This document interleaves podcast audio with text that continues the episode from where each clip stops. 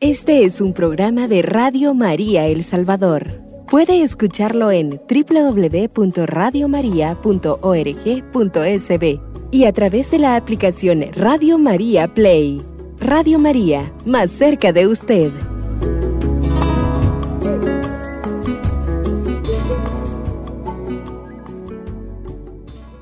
Queridos hermanos de Radio María, pues hoy, como ha dicho la hermana, tratamos de una historia maravillosa, ya que es el Espíritu Santo quien hace de cada uno la vida maravillosa. Hoy vamos a hablar de Teresa Benedicta de la Cruz, una santa maravillosa. Edith Stein, la última de once hermanos, nació en Breslau el 12 de octubre de 1891. La familia festejaba el Yom Kippur, la mayor fiesta hebrea, el día de la expiación. Esto hizo más que ninguna otra cosa que su madre tuviera una especial predilección por la hija más pequeña. El padre, comerciante de maderas, murió cuando Edith no había cumplido aún dos años. La madre, una mujer muy religiosa, solícita y voluntariosa, una persona verdaderamente admirable. Al quedarse sola, debió hacer frente tanto al cuidado de la familia como a la gestión de la gran hacienda familiar. Lo único que no pudo mantener en sus hijos fue la fe viva, esa apartenencia a su religión hebrea. Edith perdió la fe en Dios con plena conciencia y por libre elección, ella deja de asistir y de participar a la sinagoga, a sus encuentros. Pero siendo una joven brillante, comenzó a estudiar germanística e historia en la Universidad de Breslau. No tanto para poder tener conciencia de todas estas cosas, sino más bien para tener una base de sustento en el futuro, ya, ¿verdad?, anticipándose para su futuro. Luego, tiene un especial interés sobre todo por la filosofía. También le interesaban los problemas de la mujer, en la cual en su época entró a formar parte de la organización Asociación Prusiana para el Derecho Femenino al Voto. En 1913, la estudiante Edith Stein se fue a Gotinga para asistir a las clases universitarias de Edmund Husserl, de quien llegó a ser una fiel discípula y admiradora y sobre todo asistente, consiguiendo con él el doctorado. Por aquellos tiempos, Edmund Husserl fascinaba a su público con un nuevo concepto de verdad, el mundo percibido no solamente existía de forma kantiana como percepción subjetiva. Sus discípulos entendían su filosofía como un viraje hacia lo concreto, retorno al objetivismo. Sin que él lo pretendiera, la fenomenología condujo a no pocos discípulos y discípulas suyos a la fe a una fe cristiana. Al estallar la Primera Guerra Mundial, escribía, Edith, ahora ya no tengo una vida propia. Sí, siguió un curso de enfermería y prestó servicio en un hospital militar austriaco. Fueron tiempos muy difíciles para ella Atendía a los ingresados en la sección de enfermos de tifus y prestaba servicio en el quirófano, viendo morir a hombres en la flor de su juventud. Al cerrar el hospital militar en 1616, recorrió muchos caminos hasta que un día vio que una persona entró en la iglesia, una iglesia desierta. Para Edith esto fue muy impresionante. Pareció que esta mujer fuera a conversar en la intimidad con aquel que se encontraba dentro del tabernáculo. Ella escribe que no pudiendo olvidar lo ocurrido o este hecho que le, le causó mucha revolución interior.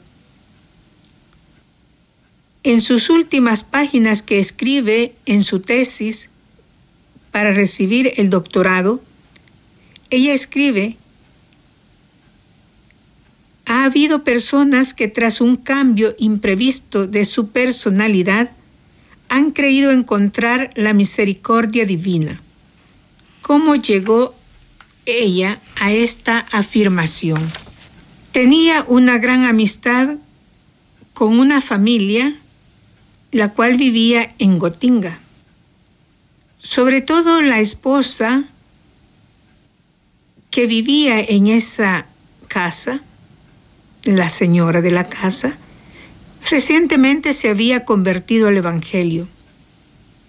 Edith tenía cierta renuencia y no sabía cómo comportarse o cómo sería el encuentro con esta joven esposa. ¿Cuál fue la sorpresa para Edith? La sorpresa es que la joven había quedado viuda y se había convertido al Evangelio. Con gran sorpresa encontró una creyente. Ella escribe que este fue su primer encuentro con la cruz y con la fuerza divina que transmite a sus portadores. Fue el momento en que se desmoronó su ir irreligiosidad y brilló Cristo. Como hebrea, ella no creía en Cristo, porque ellos creen en el Padre, pero no creen en Jesucristo. Pero más tarde Edith escribe, lo que no estaba en mis planes estaba en los planes de Dios. Arraiga en mí la convicción profunda de que, visto desde el lado de Dios, no existe la casualidad. Toda mi vida, hasta lo más mínimo detalle, está ya trazada en los planes de la providencia divina y ante los ojos absolutamente clarividentes de Dios. También Edith lee el Nuevo Testamento, lee el opúsculo de los ejercicios espirituales de Ignacio de Loyola, en la cual se da cuenta de que un escrito como ese no se puede simplemente leer sino que es necesario ponerlo en práctica, porque es algo muy intenso, muy sobrenatural. Una tarde Edith encontró en la biblioteca la autobiografía de Teresa de Ávila. La leyó durante toda la noche y cuando cerró el libro, se dijo a sí misma, esta es la verdad. Considerando retrospectivamente su vida, escribía más tarde, mi anhelo por la verdad era ya una oración. Qué maravilloso, ¿verdad? Muy preciosa. En enero de 1922, Edith Stein se bautizó. Era el día de la circuncisión de Jesús, la acogida de Jesús en la estirpe de Abraham estaba ergida ante la fuente bautismal, vestida con el blanco manto nupcial, había dejado de practicar mi religión hebrea y me sentía nuevamente hebrea solamente tras mi retorno a Dios. Ahora tendrá siempre conciencia, y no solo intelectualmente, sino de manera tangible, de pertenecer a la estirpe de Cristo. Precisamente en la fiesta de la Candelaria, una fiesta cuyo origen se remonta también al Antiguo Testamento. Fue ese día confirmada también por el obispo de Espira en su capilla privada. Después de su conversión, lo primero que hizo fue volver a Breslau a, a contar a su madre que era católica. Las dos se abrazaron, lloraron. Después escribe un escritor con respecto a la vida de Edith. Mira, dos israelitas y en ninguna de ellas hay engaño. Una hebrea auténtica, una hebrea que encuentra a su Jesús, que se encuentra con un Cristo que la llama a vivir una vida plena. Es por eso que ella dice que en ese momento ella se encuentra ya con su cruz.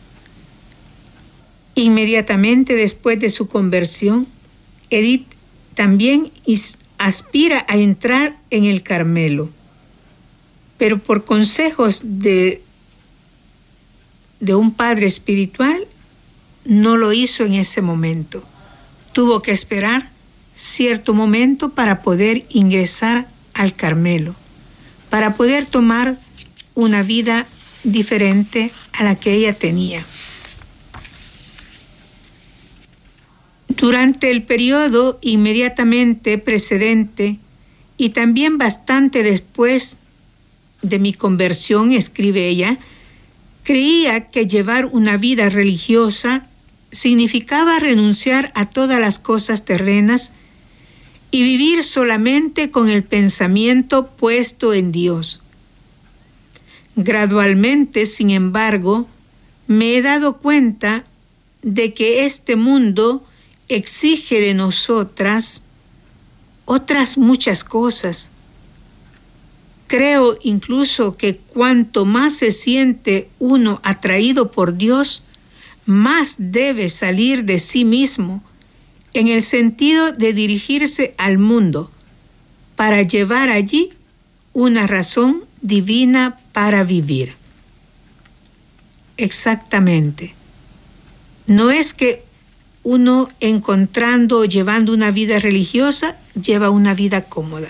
Es algo totalmente diferente a una vida y es algo a una vida corriente de familia, difícilmente a veces de explicar. Bueno, vamos a una pausa musical y regresamos en unos momentos.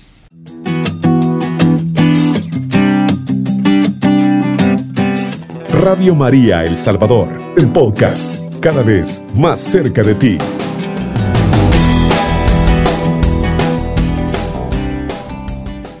Continuamos. ¿Qué les parece esta vida maravillosa de Edith Stein? Es una vida muy compleja, pero muy linda.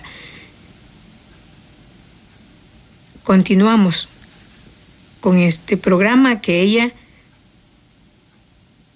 ha desarrollado a través de la vida que tuvo, en la cual ella se encarga ya dentro de traducir las cartas y los diarios del periodo precatólico de Newman y la obra Cuestiones Disputate de Veritate de Tomás de Aquino, en una versión muy libre por amor al diálogo con la filosofía moderna. Todo esto la lleva también más tarde a desarrollarse bajo el título de Ser finito y ser eterno, el cual escribe ella, ya en el convento de las Carmelitas de Colonia. Este libro, pero no fue posible imprimirlo durante la vida de ella, sino después de su muerte.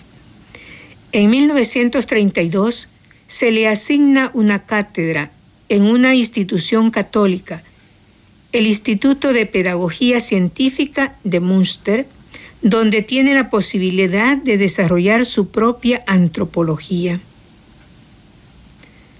Y de manera de unir ciencia y fe, y de hacer comprensible esta cuestión a otros. Durante toda su vida solo quiso ser instrumento de Dios. Ella decía, quien viene a mí, deseo conducirlo a Él. En 1931, noche de cierres sobre Alemania, había oído ya antes algo sobre las severas medidas contra los judíos, pero ahora, dice ella, comencé de pronto a entender que Dios había puesto una vez más su pesada mano sobre su pueblo y que el destino de este pueblo era también el de ella. El artículo de la ley de los nazis sobre la raza ariana hizo posible que continuara su hizo posible que continuara su actividad docente. Pero la corta en Alemania ya no hay posibilidades para ella, ya que ella se había convertido en una extranjera para el mundo. Y eso es lo que, como son visto a veces nuestros hermanos mayores, los hebreos, ¿verdad? una situación de, ¿cómo decirles?, de sufrimiento y de muchas pruebas que les ha tocado vivir.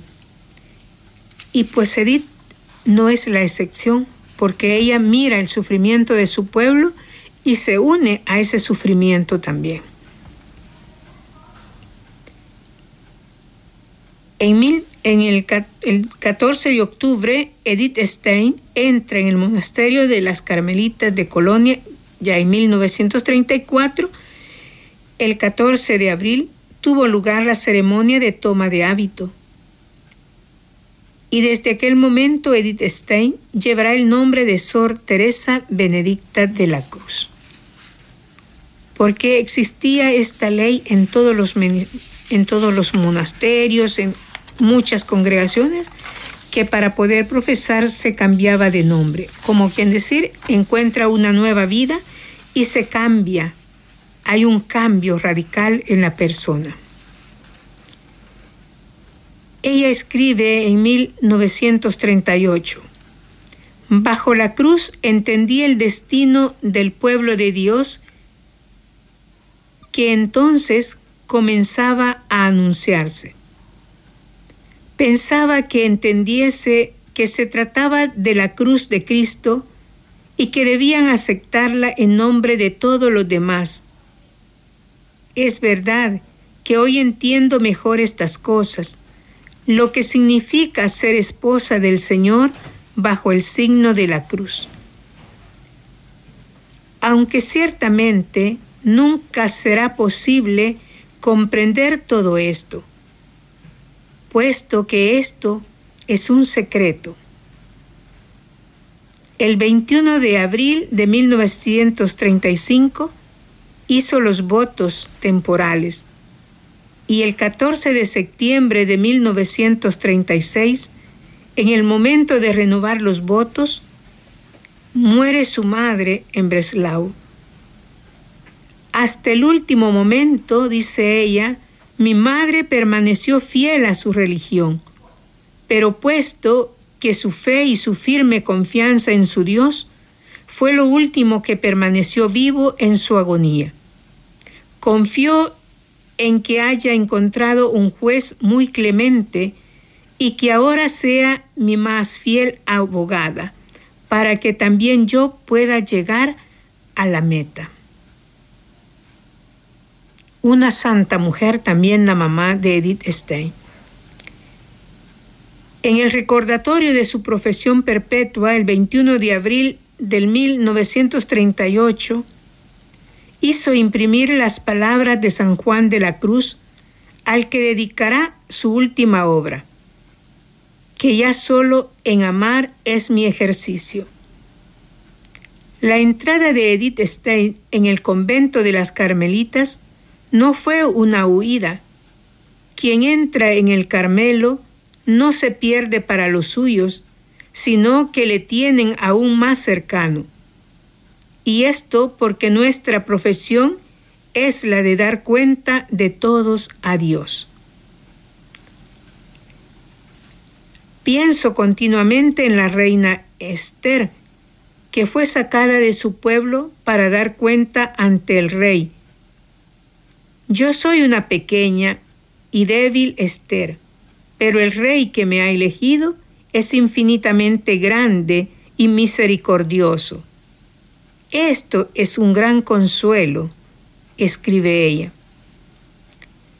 El 9 de noviembre de 1938 se puso de manifiesto ante todo el mundo el odio que tenían los nazis a los judíos. Arden las sinagogas, se siembra el terror entre las gentes judías.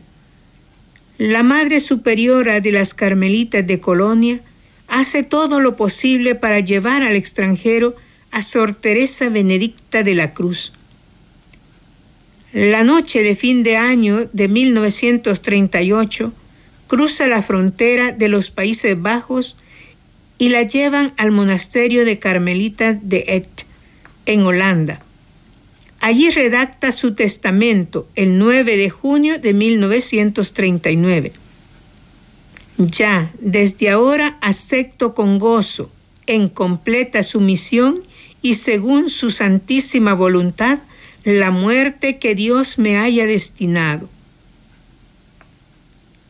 Ruego al Señor que acepte mi vida y muerte, de manera que el Señor sea reconocido por los suyos y que su reino venga a toda venga con toda su magnificencia para la salvación de Alemania y la paz en el mundo.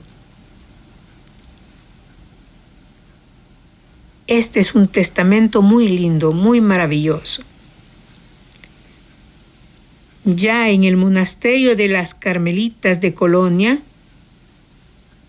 Santa Benedicta de la Cruz, se había dado permiso para dedicarse a las obras científicas. Allí había escrito, entre otras cosas, de la vida de una familia judía. Dice, deseo narrar simplemente lo que he experimentado al ser hebrea ante la juventud que hoy es educada desde la más tierna edad en el odio a los judíos. Nosotros que hemos sido educados en la comunidad hebrea, tenemos el deber de dar testimonio. También escribía un ensayo sobre San Juan de la Cruz, el místico doctor de la Iglesia, en ocasión de los 400 años de aniversario de su nacimiento. Escribía a una religiosa con quien tenía amistad. Una ciencia crucis, la ciencia de la cruz. Solamente puede ser entendida si se lleva todo el peso de la cruz. De ello estaba convencida, ya desde el primer instante y de todo corazón, he pronunciado. Ave Cruz. De ello estaba convencida. Y esta ave cruz es, única, donde dice ella, te saludo, cruz, única esperanza nuestra. La ciencia de la cruz, el 2 de agosto de 1942, llega la Gestapo, donde Edith se encuentra en la capilla con las otras hermanas. En cinco minutos, le dijeron, debe presentarse junto a su hermana Rosa, que se había bautizado en la Iglesia Católica y prestaba servicios en las Carmelitas de Et. Las últimas palabras de Edith Stein que se oyen es, Ed están dirigidas a Rosa. Ella dice, ven, vayamos por nuestro pueblo. Y junto con otros muchos otros judíos convertidos al cristianismo, las dos mujeres son llevadas al campo de concentración de Westerbork. Se trataba de una venganza contra el comunicado de protesta de los obispos católicos de los Países Bajos. Al amanecer del 7 de agosto sale una expedición de 987 judíos hacia Auschwitz. El 9 de agosto, Sor Teresa Benedicta de la Cruz, junto con su hermana Rosa y muchos otros de su pueblo, murió en las cámaras de gas de Auschwitz, con su beatificación en Colonia. Hasta aquí vamos a, a meditar un poco de lo que es esta vida, de lo que es esta hermana, esta religiosa, una mujer que se convierte en realidad y que realmente no es que había quizás se había desconvertido, había dejado realmente su cultura hebrea, sino que era sumamente envuelta en ese deseo de Dios que no sabía cómo encontrarlo. No sabía cómo y no sabía si era ahí entre su pueblo o fuera de ahí. Y para eso pues ella se prepara, siendo una mujer muy activa, siendo una mujer que le gustaba eh, tantos trabajos, le gustaba también estar junto con sus hermanos, le gustaba ayudar. Vimos cómo en la Primera Guerra Mundial ella también se prestó para ayudar muchos y a muchos, ¿verdad? Del tifus, a guardarlos, a ver cómo se sentiría ver morir a tantos jóvenes en aquella ocasión. Y en esta Segunda Guerra, que toca de cerca a su pueblo. No le quitan la vida, sino que ella la dona voluntariamente, ella acepta esa cruz, ella acepta, ella acepta voluntariamente cargar con esa cruz, aceptarla y creer en ese Cristo, en ese Cristo que, que la ha redimido, que la ha salvado. Ya escribí antes aquel escritor donde dicen, allí dos hebreas auténticas en las cuales no hay engaño. Su madre, una practicante, una fiel, manteniéndose fiel a su promesa, manteniéndose fiel durante toda su vida a su pueblo hebreo. Y la hija y su hija también pues se mantiene fiel a ese pueblo, pero encuentra algo maravilloso, algo diferente, que es Cristo. Bueno, en estos momentos vamos a una pausa musical y regresamos en un momento.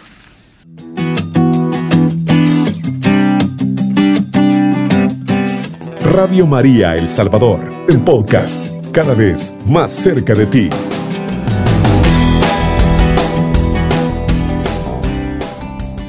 Bueno, vamos a hacer un breve resumen, ¿verdad?, de lo que es la vida de esta santa, una santa mártir, porque muere, ¿verdad?, por amor a su pueblo. Nos inclinamos profundamente ante este testimonio de vida y muerte de una hija extraordinaria de Israel hija al mismo tiempo del Carmelo, ejemplo para todas nosotros, mujeres valientes que queremos también y podemos alcanzar una vida de santidad en la entrega al amor por los hermanos. Tal vez no muramos como ella, ¿verdad? Pero sí podemos ofrecer la vida en beneficio de muchos. Sor Teresa Benedicta de la Cruz es una personalidad que reúne en su rica vida una síntesis dramática del siglo apenas pasado, la síntesis de una historia llena de heridas profundas que siguen doliendo aún hoy. Sí, es una realidad, es una historia que ninguno de nosotros tenemos que olvidarla, porque fue una algo muy tremendo, algo que hasta ahora toca los corazones, que hasta hoy decimos cómo existe la maldad. Cuando tenemos nosotros a veces de menos a un pueblo o a un hermano, porque ante los ojos de Dios todos somos iguales, todos somos hijos de un mismo Dios, todos somos hijos de un mismo rey y por y por supuesto todos somos príncipes, reinas para Dios.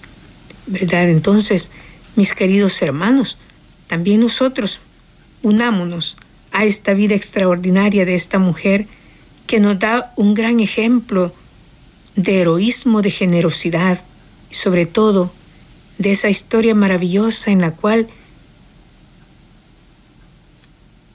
estuvo en un tiempo de una verdad plena sobre el hombre, en un corazón que estuvo inquieto e insatisfecho hasta que no descansó y encontró a su Dios. Era un corazón que buscaba, ¿verdad? Pareció a San Agustín, pero buscaba y sabía que un día lo iba a encontrar porque quien lo busca, él se deja encontrar. Es maravilloso todo lo que nos puede dar ese Dios, ese Dios que amó tanto a ese pueblo, pero que ese pueblo también no lo reconoció. Y aún sigue peregrinando, ¿verdad? Esta historia de amor maravillosa que nos deja un sello también a nosotros, nos marca en lo personal. Me siento como identificada con esta mujer, aunque no pertenezco al Carmelo, pero sí me siento parte de ese pueblo elegido de Dios. Ustedes, mis queridos hermanos, que están escuchando, no se sienten parte de ese pueblo de Dios. Si Dios te ama, Dios te ha elegido, si Dios te tiene ahí, sos un bautizado, es porque eres uno del pueblo de Dios, eres elegido de Dios y pues nos unimos, ¿verdad? A esta fiesta grande, a esta vida maravillosa de la cual hoy hemos escuchado. ¿Quién de nosotros, mis hermanos, estamos dispuestos a entregar la vida? Quizás por aquel que tiene cerca, ¿verdad? Esta mujer lo hizo por un pueblo, porque supo amar a su pueblo, supo identificarse con ese pueblo, supo que era una de ellos. Ella pudo no haberlo hecho, ya de que convirtiéndose al catolicismo había encontrado a un Cristo vivo. Pero precisamente por eso, esa es la razón por la cual ella quiso hacerlo. Porque por ese amor que ella experimentó en Cristo, viéndolo en la cruz.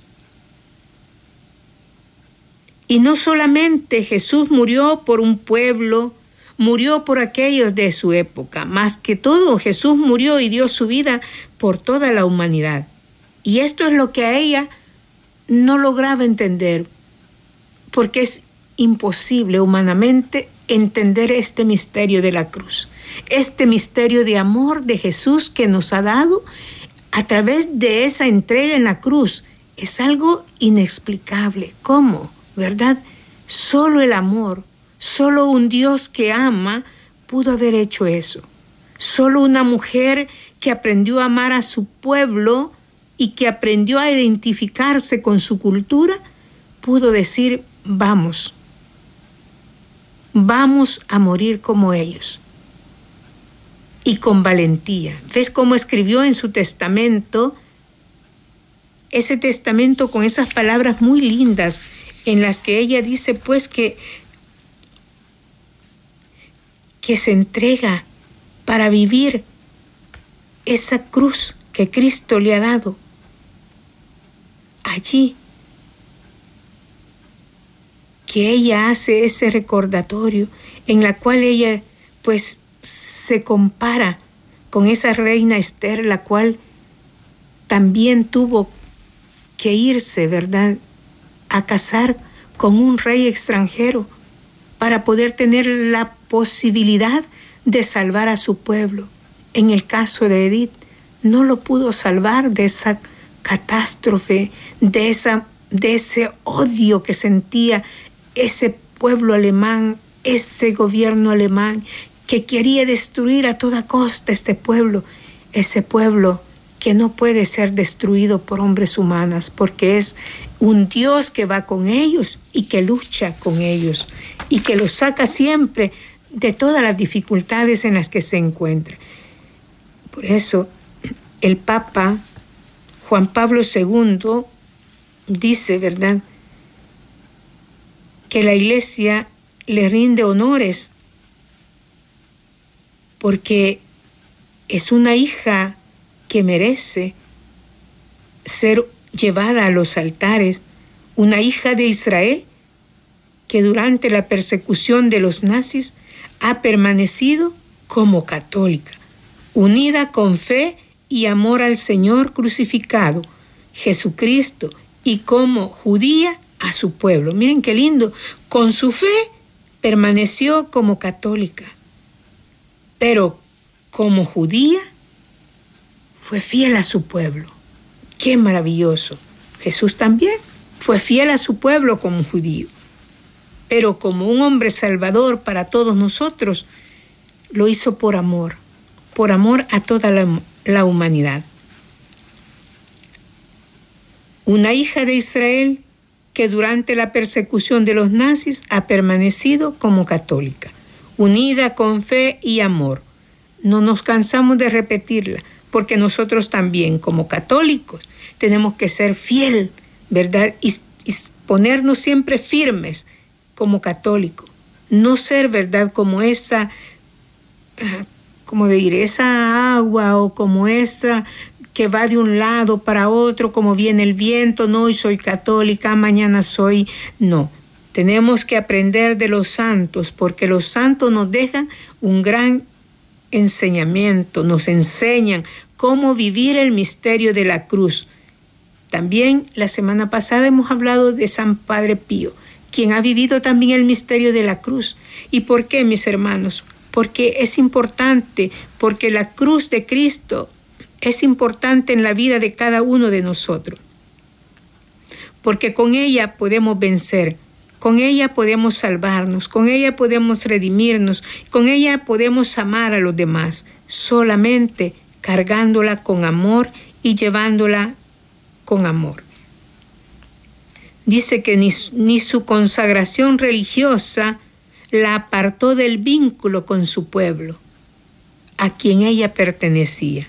Al contrario, encontró una mayor firmeza manteniéndose fiel a su propia raza, a la propia cultura. Miren qué lindo, qué maravilloso. Eso es verdad, mis hermanos. Porque el hecho que uno se haga religiosa, que, que uno quiera llevar una vida, porque es una elección de vida que uno hace, pero eso no quiere decir que me voy a apartar, que no voy a amar a mis seres queridos, que no voy a amar a mi familia, que no voy a, respetar a mi raza. Es al contrario, es cuando más se ama, porque en una forma inexplicable, uno está en los momentos más difíciles de sus seres queridos, ahí está uno, porque se lo toca. Porque si uno dice, pues si yo tengo el amor de Dios, si yo creo en Dios, si yo creo, he hecho una profesión, yo tengo, soy la esposa de Jesús, y tengo ese amor para darlo a los demás, pero mis primeros, mi raza, mi pueblo, mi hogar, mi familia, eso es porque a veces, mis queridos hermanos, últimamente tenemos miedo de una vida consagrada, de una vida religiosa. Y ustedes que son padres de familia muchas veces tienen sus hijos, pero no los quieren dar. ¿Por qué? Porque tienen miedo que se vayan para siempre de perderlos. Pero no, ¿verdad? No tiene que ser así. Bueno, también vamos a dar un poquito de lo que es la exhortación apostólica de Gaudete et Exultate, ¿verdad? Que es la que nos han propuesto para llevar esta vida de santos, ya que el Papa Francisco dice que no tenemos que pensar solo a santos ya beatificados o canonizados, porque el Espíritu Santo derrama santidad por todas partes, en el, en el santo pueblo fiel de Dios. El Señor en la historia de la salvación ha salvado a un pueblo y este pueblo es el pueblo hebreo, de a quien pertenecía Edith, en donde no existe identidad plena sin pertenencia a un pueblo. Miren, no existe identidad plena si yo no pertenezco a un pueblo. Por eso hemos escuchado esta historia maravillosa de esta mujer valiente guerrera que quiso sufrir los mismos tormentos de su pueblo porque amaba y se sentía parte de la historia de ese pueblo. Un gran testimonio de una vida realizada en plenitud como profesional, competente y como una religiosa que se encuentra con su amado después de pertenecer a un pueblo propiamente elegido y se reencuentra con el pueblo de Dios, el pueblo elegido también por Jesucristo, que quiso ofrecer todo para nosotros y que nosotros tengamos una vida y una vida en abundancia. Bueno, queridos hermanos, ha sido un gusto, esperamos que hayan gustado de esta bella historia y nos vemos a la próxima, nos oímos a la próxima. Este es un programa de Radio María El Salvador. Puede escucharlo en www.radiomaria.org.sb y a través de la aplicación Radio María Play. Radio María, más cerca de usted.